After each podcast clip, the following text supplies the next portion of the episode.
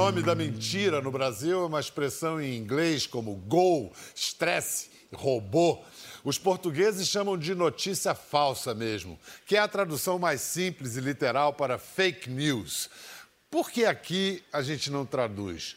Talvez seja nosso cacuete de colônia, talvez uma maneira de dar ao assunto ares de novidade. Será que é novidade? Se é, qual é a novidade?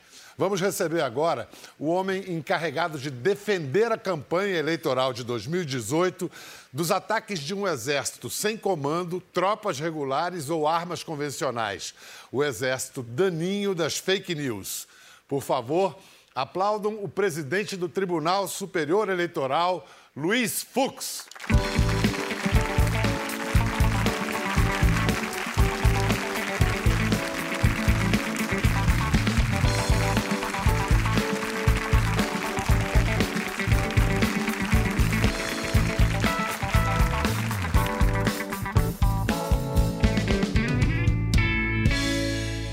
Cuida, Davi, que o homem é guitarrista, hein? Fui, né? Foi, né? E louco, lutador de jiu-jitsu também. Também fui. Como é que mantém a forma hoje em dia? Eu gosto lá em Brasília fazer umas corridas, musculação. E só para não esquecer a memória do jiu-jitsu, eu dou uma, umas aulas assim uma vez por semana os amigos, para os seguranças. Precisa estar seguro, né? É verdade, porque nessa posição que, que você foi alçado nessa, nesse ano é tão prestigiosa quanto espinhosa, né? É. Dirigir o Tribunal Superior Eleitoral neste ano. Você concorda que, que são as eleições mais tensas e imprevisíveis, digamos, desde 89? É, eu concordo. As eleições em que há uma indecisão muito grande, temos hoje novos instrumentos de profusão de notícias que podem, de uma hora para outra, derreter uma candidatura e a indefinição total do quadro político. Né? Derreter é a palavra é, bem apropriada para definir o que pode acontecer com a reputação de uma pessoa vítima de fake news. Recentemente, inclusive em março, a gente teve um exemplo repugnante de ministro de fake news depois do assassinato da execução de Marielle Franco, a vereadora.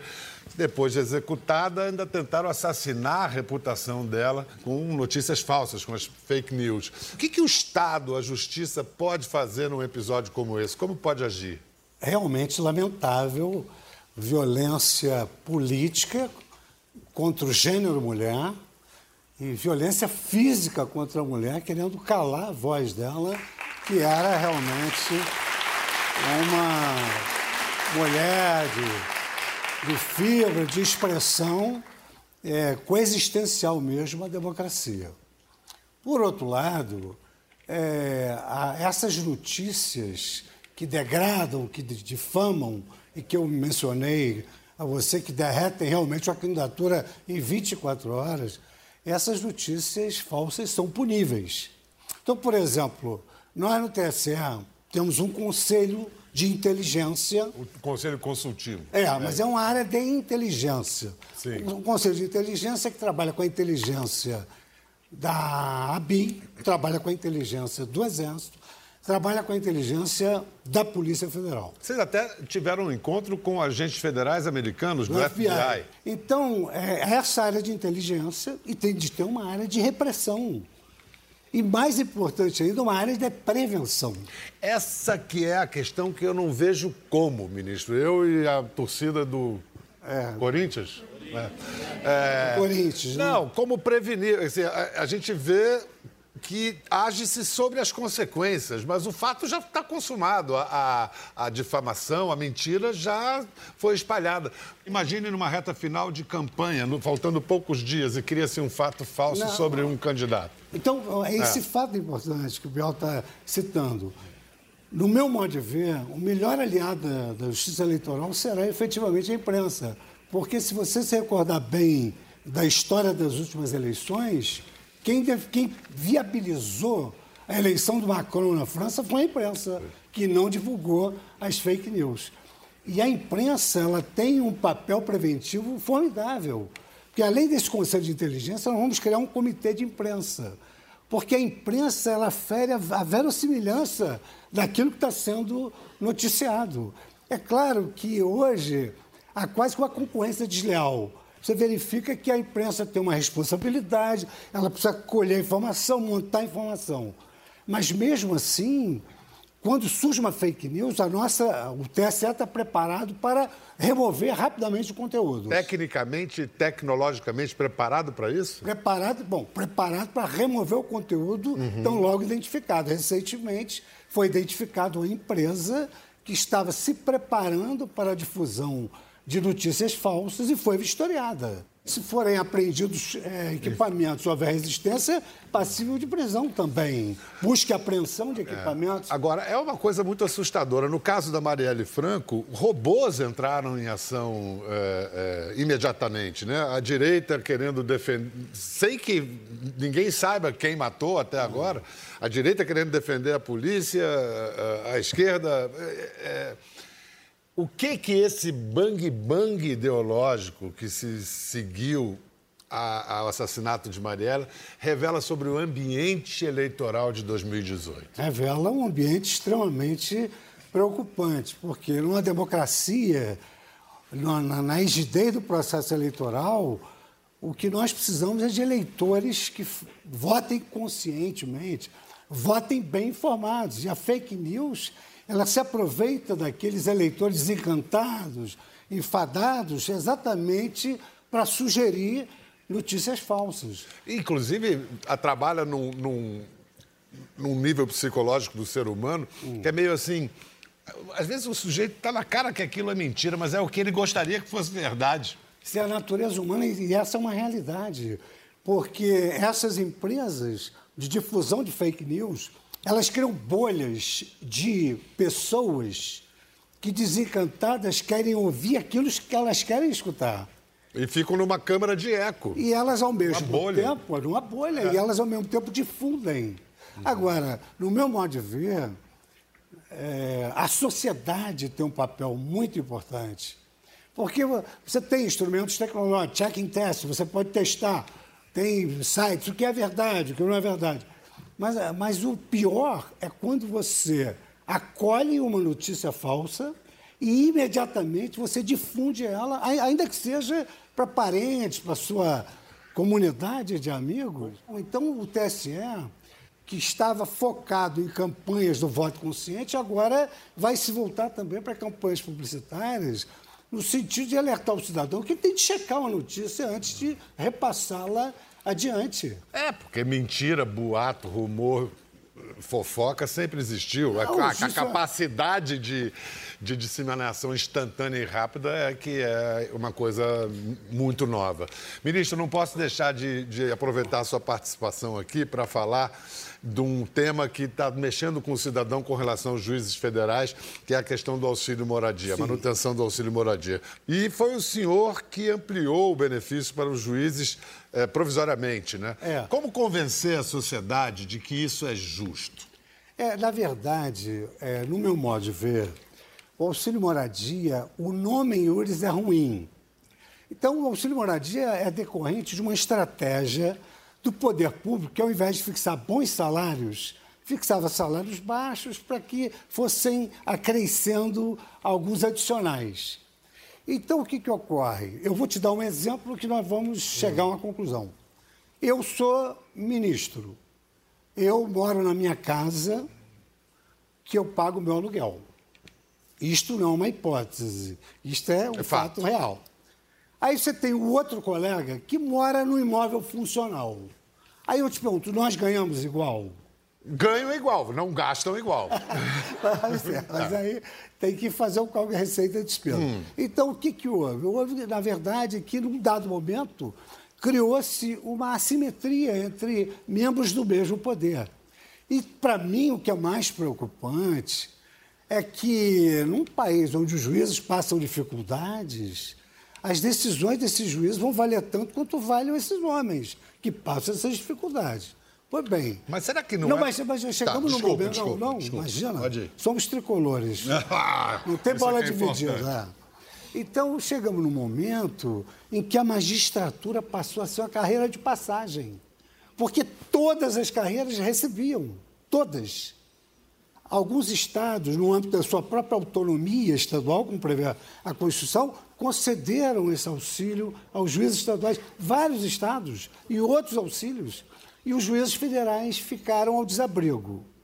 A Lei Orgânica da Magistratura, ela prevê o auxílio moradia. Ela previa que o auxílio moradia era deferível para aqueles que não trabalhassem da capital. Isso. Aí depois ela foi modificada com uma nova redação para dizer, ó, onde não houver imóvel funcional, concede-se auxílio moradia. E no meu modo de ver, Bial, se uma estratégia do poder público de ir acrescentando algumas parcelas para compor um salário digno.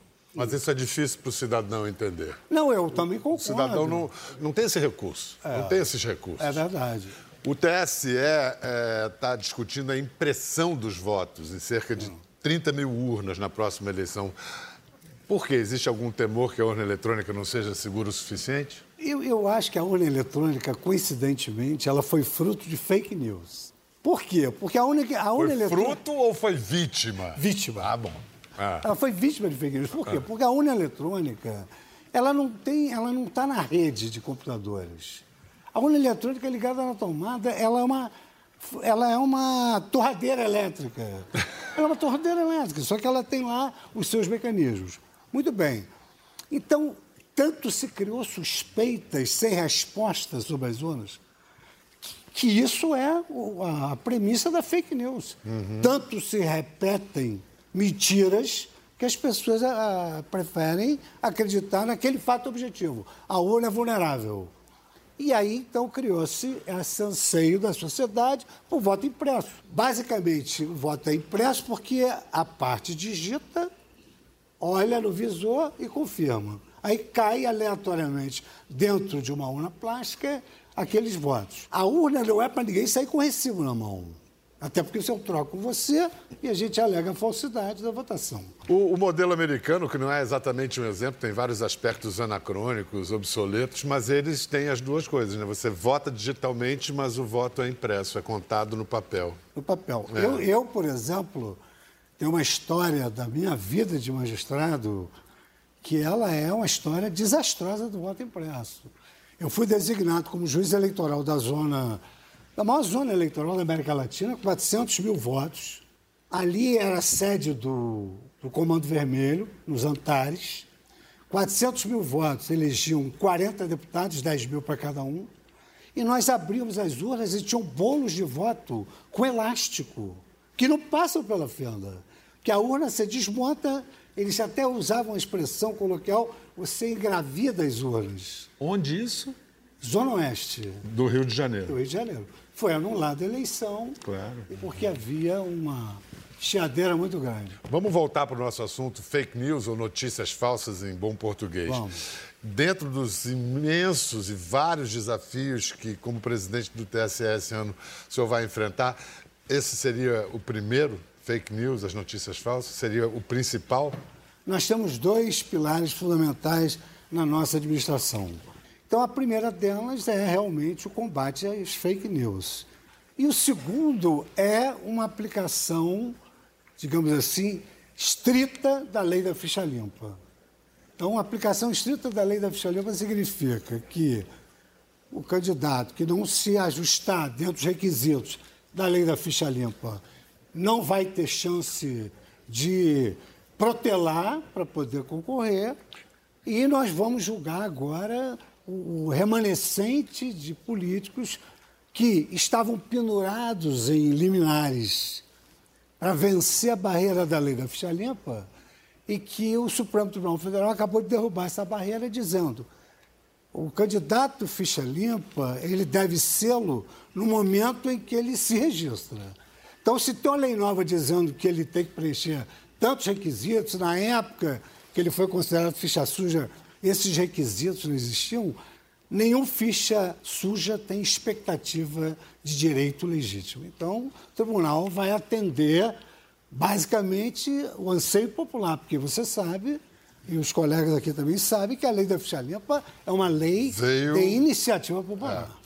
Mas o fato é que a, a, história dos robôs e perfis falsos não, não é tão recente no Brasil. A BBC Brasil fez uma reportagem dizendo que desde 2010 atuaram robôs e perfis falsos influenciando eleitores. E eu imagino que os recursos de 2010 para cá, os recursos melhoraram, dessa gente, né? melhoraram, né? Então, então, mais desafios. Daí ainda. a preocupação. E essa expressão que a fake news derrete uma candidatura é porque nós presenciamos o tá derreter uma candidatura que era legítima e que gozava de uma boa popularidade. Você está falando da candidatura que primeiro foi vítima de uma queda de avião e depois foi o derretimento da vice que virou a candidata Marina Silva.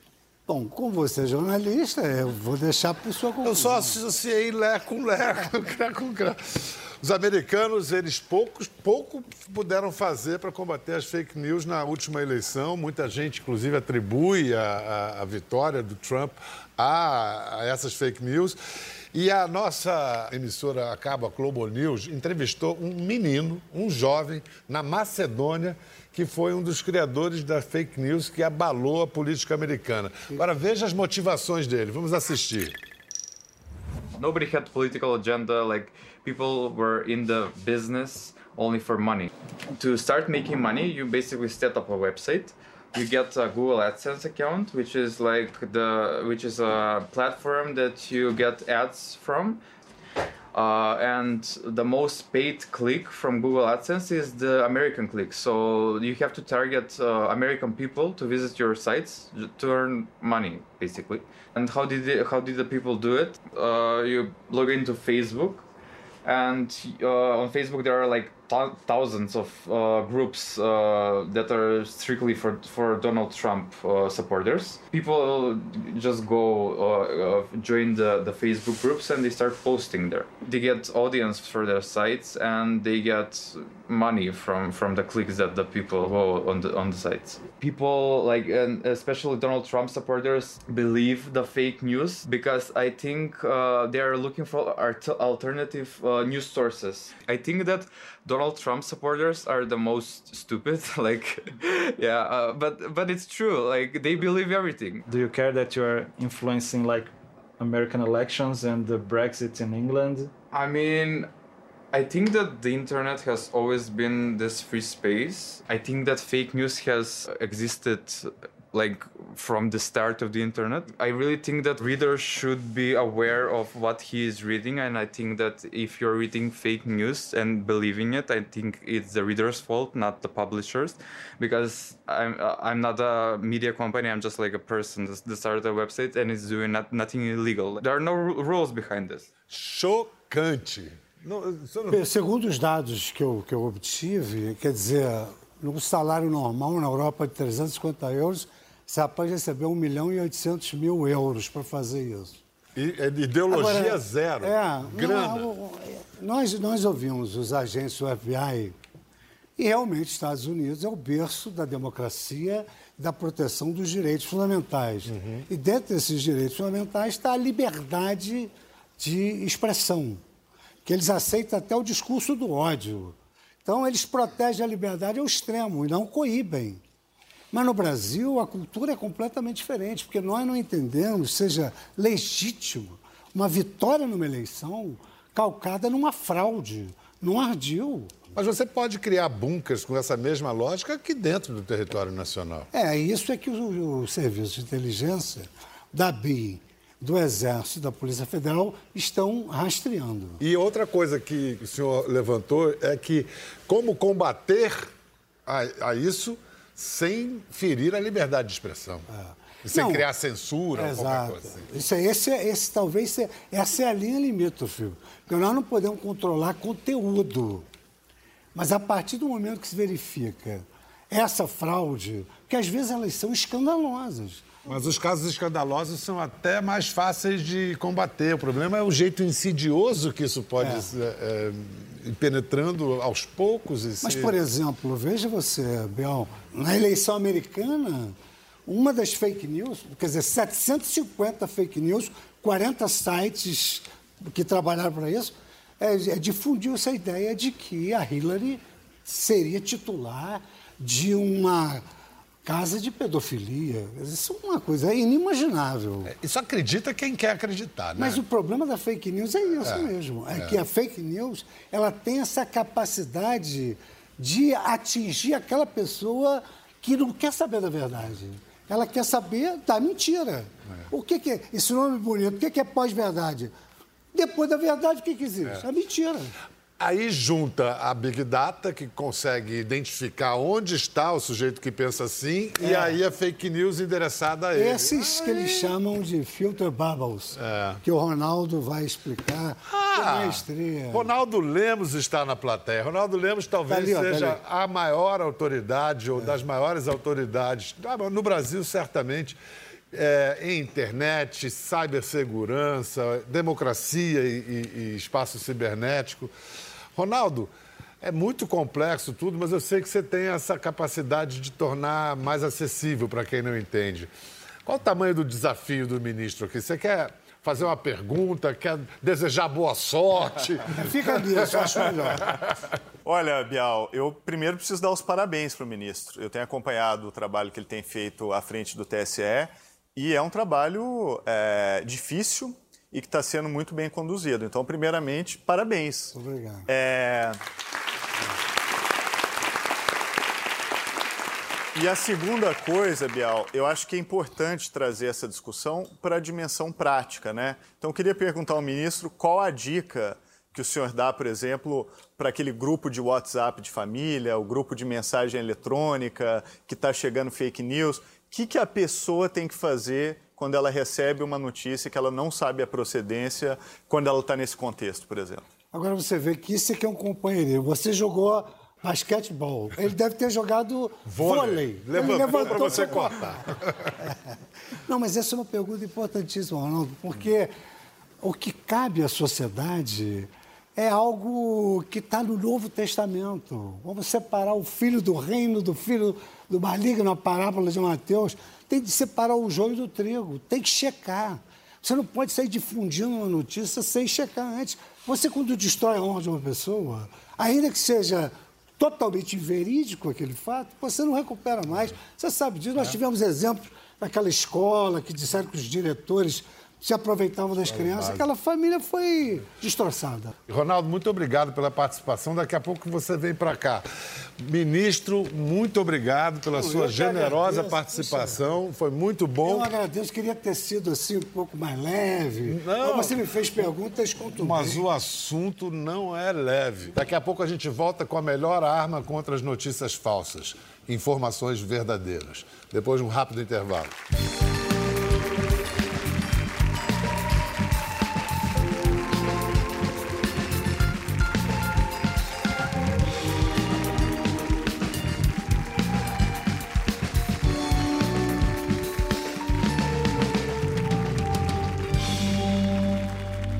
Que essa banda não tem nada. Essa aí é de verdade, não tem mentira.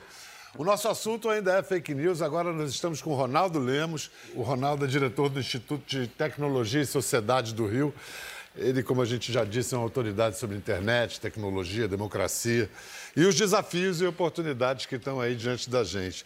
Eu não posso começar sem mais uma vez pedir agora a sua reação, dizer que lições a gente pode tirar dessa ofensiva repugnante de fake news que se seguiu ao assassinato de Marielle Franco? Bial, isso é chocante. Eu acompanhei de perto o que estava acontecendo. Assim que a notícia foi divulgada, é, eu fui para a rede social, porque teve uma comoção. Geralmente isso acontece imediato, né? E no dia seguinte, de manhã, já tinha discursos falsos, dizendo coisas como Marielle era casada com Marcinho VP, uma mentira deslavada, circulando é, na internet e muitos desses discursos circulados por contas falsas. Você via que a conta, por exemplo, tinha zero seguidores e tinha sido criada para disseminar essa mentira. Então, é, sempre que tem um evento de grande comoção, como esse, um evento importante que mobiliza as pessoas, deixa as pessoas preocupadas, na esteira disso surge a contra-argumentação. Só que essa contra-argumentação muitas vezes não vem das pessoas, dos nossos cidadãos, das, vamos dizer, dos usuários normais, vem de pessoas que ou estão sendo pagas ou têm redes muito estruturadas para gerar um contradiscurso contra aquela comoção. E é isso que aconteceu no caso da Marielle. Você citou o caso de contas que você já identifica que tem zero seguidores, ou seja, isso é, isso é um sinal de que a conta acabou de ser criada ou pode ser um robô? Olha, pode ser as duas coisas. Pode ser a conta que acabou de ser criada com aquela finalidade, ou pode ser uma conta automatizada que é operada dentro de uma rede, né? Porque o robô ele nunca opera sozinho. Uhum. É, o robô ele tem vários tentáculos, mas quem comanda ele geralmente é um cérebro ou alguns poucos cérebros humanos, bem organizados, humanos. É. E o que o robô dá a impressão é de que está todo mundo falando sobre aquilo. E é esse que eu acho que é o problema, porque é uma perda de informação. É, quando você lê uma notícia, por exemplo, no jornal, eu sei quem escreveu, eu sei o que, que o jornal pensa, mais ou menos, qual que é a linha editorial, etc. Agora, quando eu leio uma notícia que é disseminada por uma rede de robôs, quem é que está por trás daquilo? Quais são os interesses? Quem é que está pagando por aquilo? Não dá para saber. E esse tipo de rede é, passa a impressão de que tem um monte de gente falando sobre aquilo. Você fica, nossa, mas está todo mundo falando sobre isso? E não tem ninguém. É uma pessoa, mas duas pessoas, três o espírito pessoas. de manada. É, exato. O comportamento de manada, de rebanho, exato. né? Assim, a impressão que muitos têm é que as fake news vão interferir nas eleições brasileiras, na campanha. É isso, a questão é quanto, qual vai ser o tamanho dessa interferência? É uma política de redução de danos, é o que se pode fazer? Pois é, Bial, eu acho que assim, está todo mundo preocupado. O problema é global, né? É. E agora é a vez do Brasil. Na América Latina, a gente vai ter um monte de eleições importantes. Vai ter eleição no México, Costa Rica, Colômbia, dentre outros países. Então está todo mundo preocupado. No Brasil, não é diferente. A única coisa que é vantajosa é que agora a gente já sabe do problema. Quando ele aconteceu, por exemplo, nos Estados Unidos, ainda não era uma coisa que as pessoas sabiam da gravidade, da dimensão do que estava acontecendo. Agora a gente já sabe. Então, até mesmo as empresas de tecnologia já estão começando a tomar providências, estão eliminando pelo menos uma parte de perfis falsos, estão exigindo mais transparência para quem compra anúncios e coisas desse tipo. Então, isso é bom, isso ajuda. Agora, ah, o problema ainda está aí, o problema ainda está entre nós e é importante que a gente pense, é, especialmente, por exemplo, na responsabilidade é, institucional, é ótimo o ministro estar aqui discutindo isso, e na responsabilidade nossa como mídia, né? porque essas notícias circulam através da gente também. Então, é, tomar muito cuidado ao que vai ser passado para frente, tentar entender de onde vem aquela informação e sempre fazer algumas perguntas quando você recebe alguma coisa. Quem que está por trás disso? O que, que essa mensagem quer que eu acredite? Então, se você faz isso, você já se vacina um pouco contra a fake news. Como é que as notícias falsas se inserem no quadro maior da cibersegurança. Explica para a hum, gente o tá. que é a cibersegurança e em que estágio está o Brasil comparado a outros países nessa questão. Olha, Bial, a gente está numa situação delicada no Brasil com relação à cibersegurança, porque... É... Cibersegurança, fala ciber, né? Ciber, é, cyber, é, acho é. que está liberado. Mas é o seguinte, é, são poucos os países da América Latina que criaram políticas bem definidas, claras, grandes, é, compreensivas e abrangentes sobre esse tema. São e o poucos que é exatamente para a gente entender? Aí é o seguinte: a internet ela é solução para um monte de coisas, né? Ela gera emprego, gera trabalho, gera novas formas de comunicação, gera é, novos tipos de sociabilidade. Tem gente que arruma namorado pela internet, tem gente que arruma emprego pela internet. Então isso é positivo. Mas se a internet é a resposta para muitas coisas, a cibersegurança é a pergunta que a gente tem que fazer o tempo inteiro. Como é que eu estou guardando os meus dados no meu celular? Onde é que estão armazenadas as minhas fotos?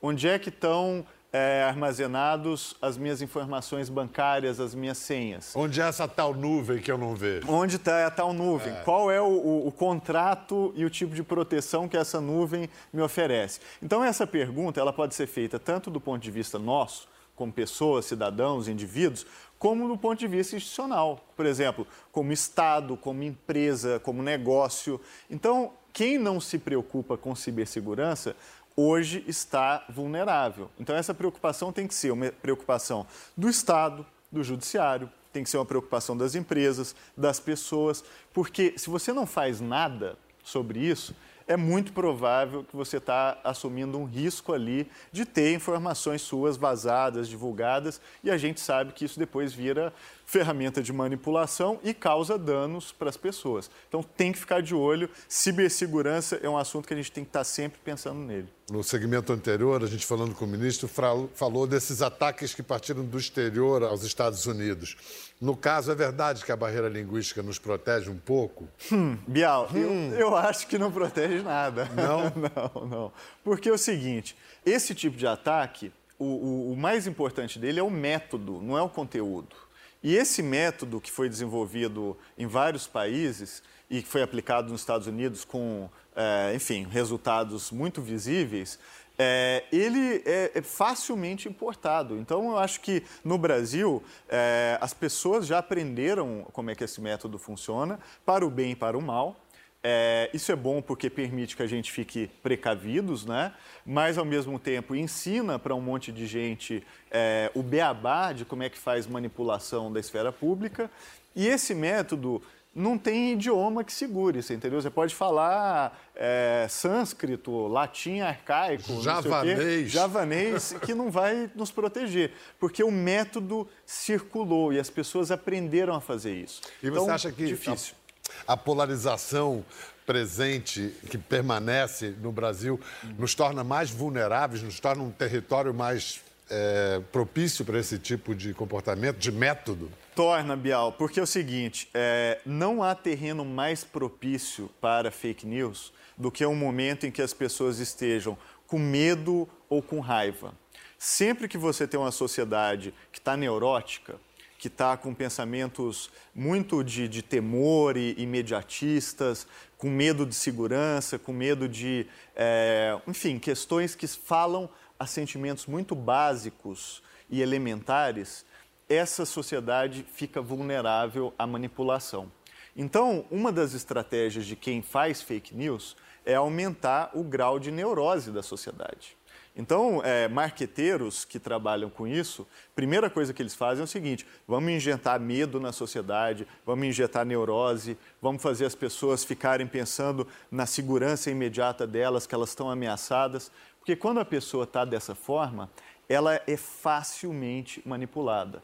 Aí aparece um discurso lá já pronto. Aí depois que, apresenta que a, a solução. Apresenta mágica. a solução, você cria o problema para depois apresentar a solução. Mas olha, tem muita gente trabalhando para tentar barrar, ou pelo menos controlar as hum. fake news. Ronaldo, com o seu Instituto de Tecnologia e Sociedade, hum. por exemplo, está fazendo aqui no Brasil algo que permite a qualquer um de nós identificar robôs. Imagina se você puder fazer isso nas suas redes sociais identificar esses robôs que espalham tão rapidamente informações pela internet. Conheça o Pegabot.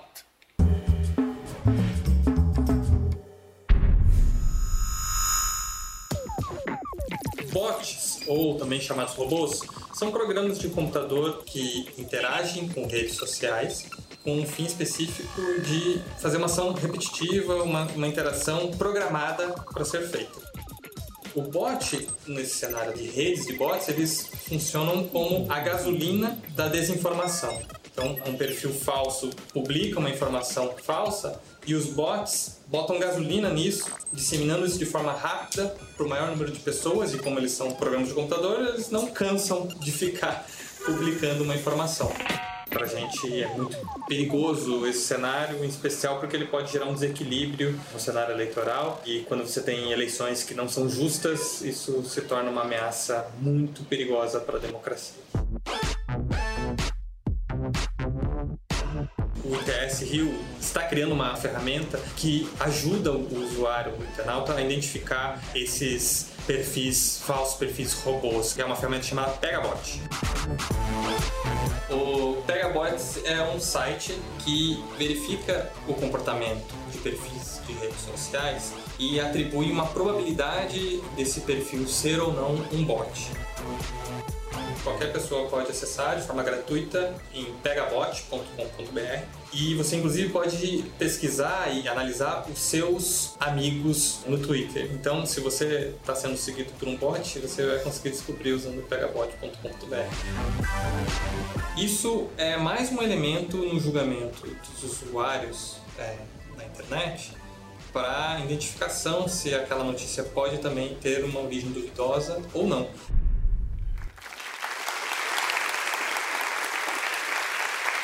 Esse, esse site já está disponível? A gente já pode se valer desse recurso para saber se a gente está falando com gente ou já, Bial, já lançamos o site, é www.pegabot.com.br e faz exatamente isso, né? É uma iniciativa do nosso Instituto de Pesquisa no Rio, ITS, com o ITIE, que é o Instituto de Tecnologia e Equidade aqui de São Paulo.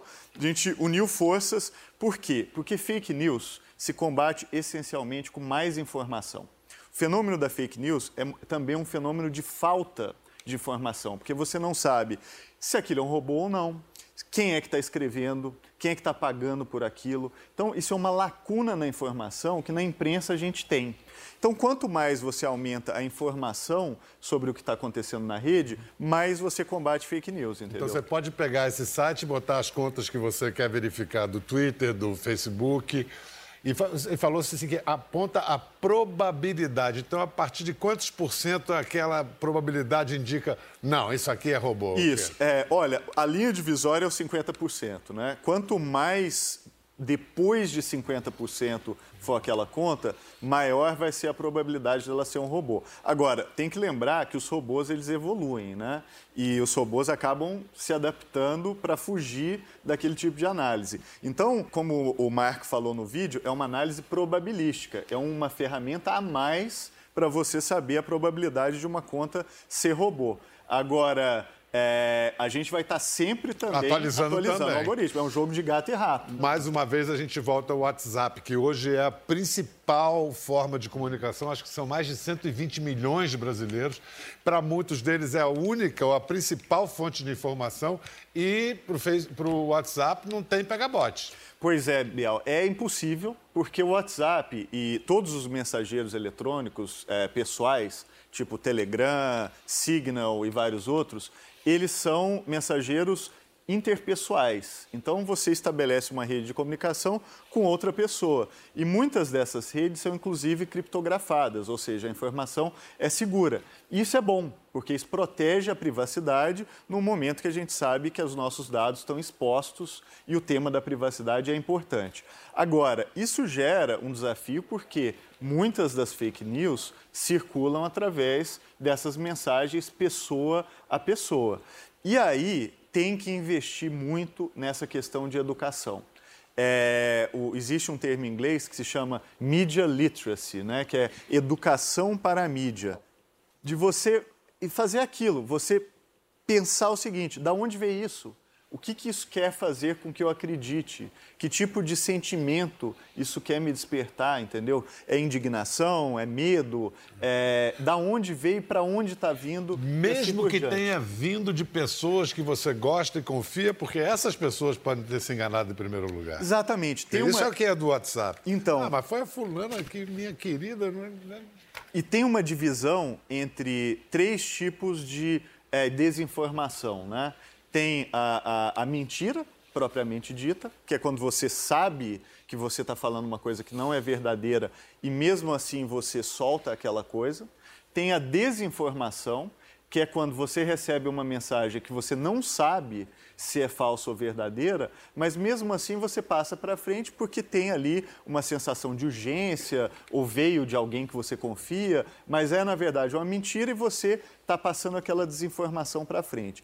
E o terceiro é a malinformação, que é um termo novo até, que quer dizer o seguinte: é não necessariamente uma mentira, mas uma verdade que ela está sendo torcida ou editada para causar algum tipo de dano. Então, essas três categorias, mentira, desinformação e malinformação, ajudam a gente a pensar melhor o problema e a lidar com ele. Mas isso que você falou, de vem de alguém que você confia, dá uma vontade ali de, de passar para frente. Né? A, gente teve é um, a gente teve um caso agora seríssimo no WhatsApp, que foi o áudio falso que circulou onde uma suposta funcionária de um instituto de pesquisa alertava os, os riscos da, da vacina de febre amarela para crianças muita gente entrou nessa e isso acaba atrapalhando a campanha de vacinação com consequências trágicas, né? Exato. Olha só, tem um estudo do MIT, o MIT, Instituto de Tecnologia de Massachusetts, uhum. que mostrou que as notícias falsas são compartilhadas seis vezes mais rápido que as verdadeiras. E que tem, aliás, 70% mais chances de serem compartilhadas. Uhum.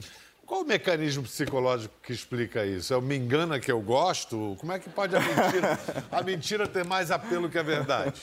Olha, Bial, eu li esse estudo e é realmente fascinante. É, tem ali um componente de que a mentira, a fake news, ela é, é muito mais apelativa do que a verdade. Então, ela muitas vezes não é verdadeira, mas é uma coisa que você gostaria que fosse, ou é uma coisa que você acha que é, seria incrível se aquilo acontecesse, ou mais, ela gera um senso de urgência. Ela te dá a impressão de que aquilo é a coisa mais importante que está acontecendo naquele momento. Então, dá uma vontade quase que irresistível de passar aquilo para frente, especialmente entre comunidades políticas definidas. Então, se você recebe uma fake news que, na verdade, reforça a sua posição política ou com relação ao mundo. Você passa adiante. Você passa adiante sem nem fazer reflexões, entendeu? Se então, não é vero, é bem trovado. Exato. É. E no estudo da, que foi publicado na revista Science, ele fala uma coisa que eu achei muito interessante.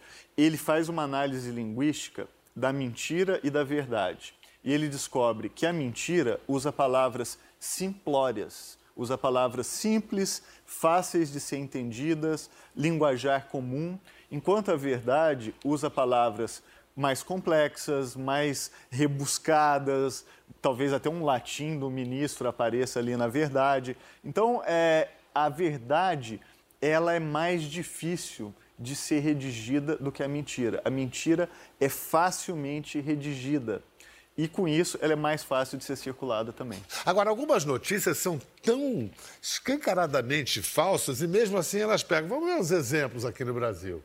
Idosa é acusada de treinar 65 com gato para roubar vizinho. Quem acredita numa coisa dessa ou não? Alckmin diz que professores têm que trabalhar por amor, não por dinheiro. Isso é mentira? Ah, não, perdão, vamos lá. Gilmar. Agora pode cancelar, Gilmar. Não tem problema, não estou mais lá. Mas é isso, a gente está dando risada e tudo, mas. É... Qual foi essa? Pablo Vittar ganhará programa infantil com apoio da Lei Rouanet. Tem uma inteligência Isso ali por trás. Isso que eu ia falar, entendeu? tem uma inteligência ali por trás maligna, Maligna. Vezes. Mais do que isso, a gente precisa lembrar que o que a gente enxerga na rede social não é um retrato da opinião pública. Tem muita gente que confunde timeline de rede social com opinião pública. Não tem nada a ver uma coisa com a outra. E mais do que isso, precisa dessa educação para a mídia, né? Eu acho que, como a gente estava falando, muitas dessas fake news, elas são fenômenos de supressão de informação. E a gente precisa de mais informação. E a gente tem que praticar a boa e velha desconfiança, que é o motor da democracia, né? Exatamente. Um poder desconfiando do outro e a gente é. também desconfiando da informação que chega, seja de onde chegar. É, e tem uma coisa que vale lembrar, é que assim, tem robô do bem. É, robô, por exemplo, que trabalha no combate à corrupção, que é o caso do, do Rose, de um projeto muito interessante no Brasil que chama Serenata de Amor. Agora, esse uso de robô sem ética nenhuma, não dizendo para você que é robô e usando das nossas emoções mais básicas para fazer manipulação, Esse aí, aí não dá, não. Esse é bem ruim. Olha, eu desconfio que a gente ainda vai falar muito desses assuntos esse ano. Não vai ser o último programa em que você será convocado, Ronaldo. Tá bom, Por Biel. favor. Vamos nessa. obrigado. Obrigado, obrigado. Valeu. Biel. Obrigado, gente. Muito obrigado. Obrigadíssimo. Valeu, gente. Até a próxima. Quer ver as fotos e vídeos que comentamos aqui? Entre no Globoplay, busque a página do Conversa e assista o programa na íntegra. Até a próxima.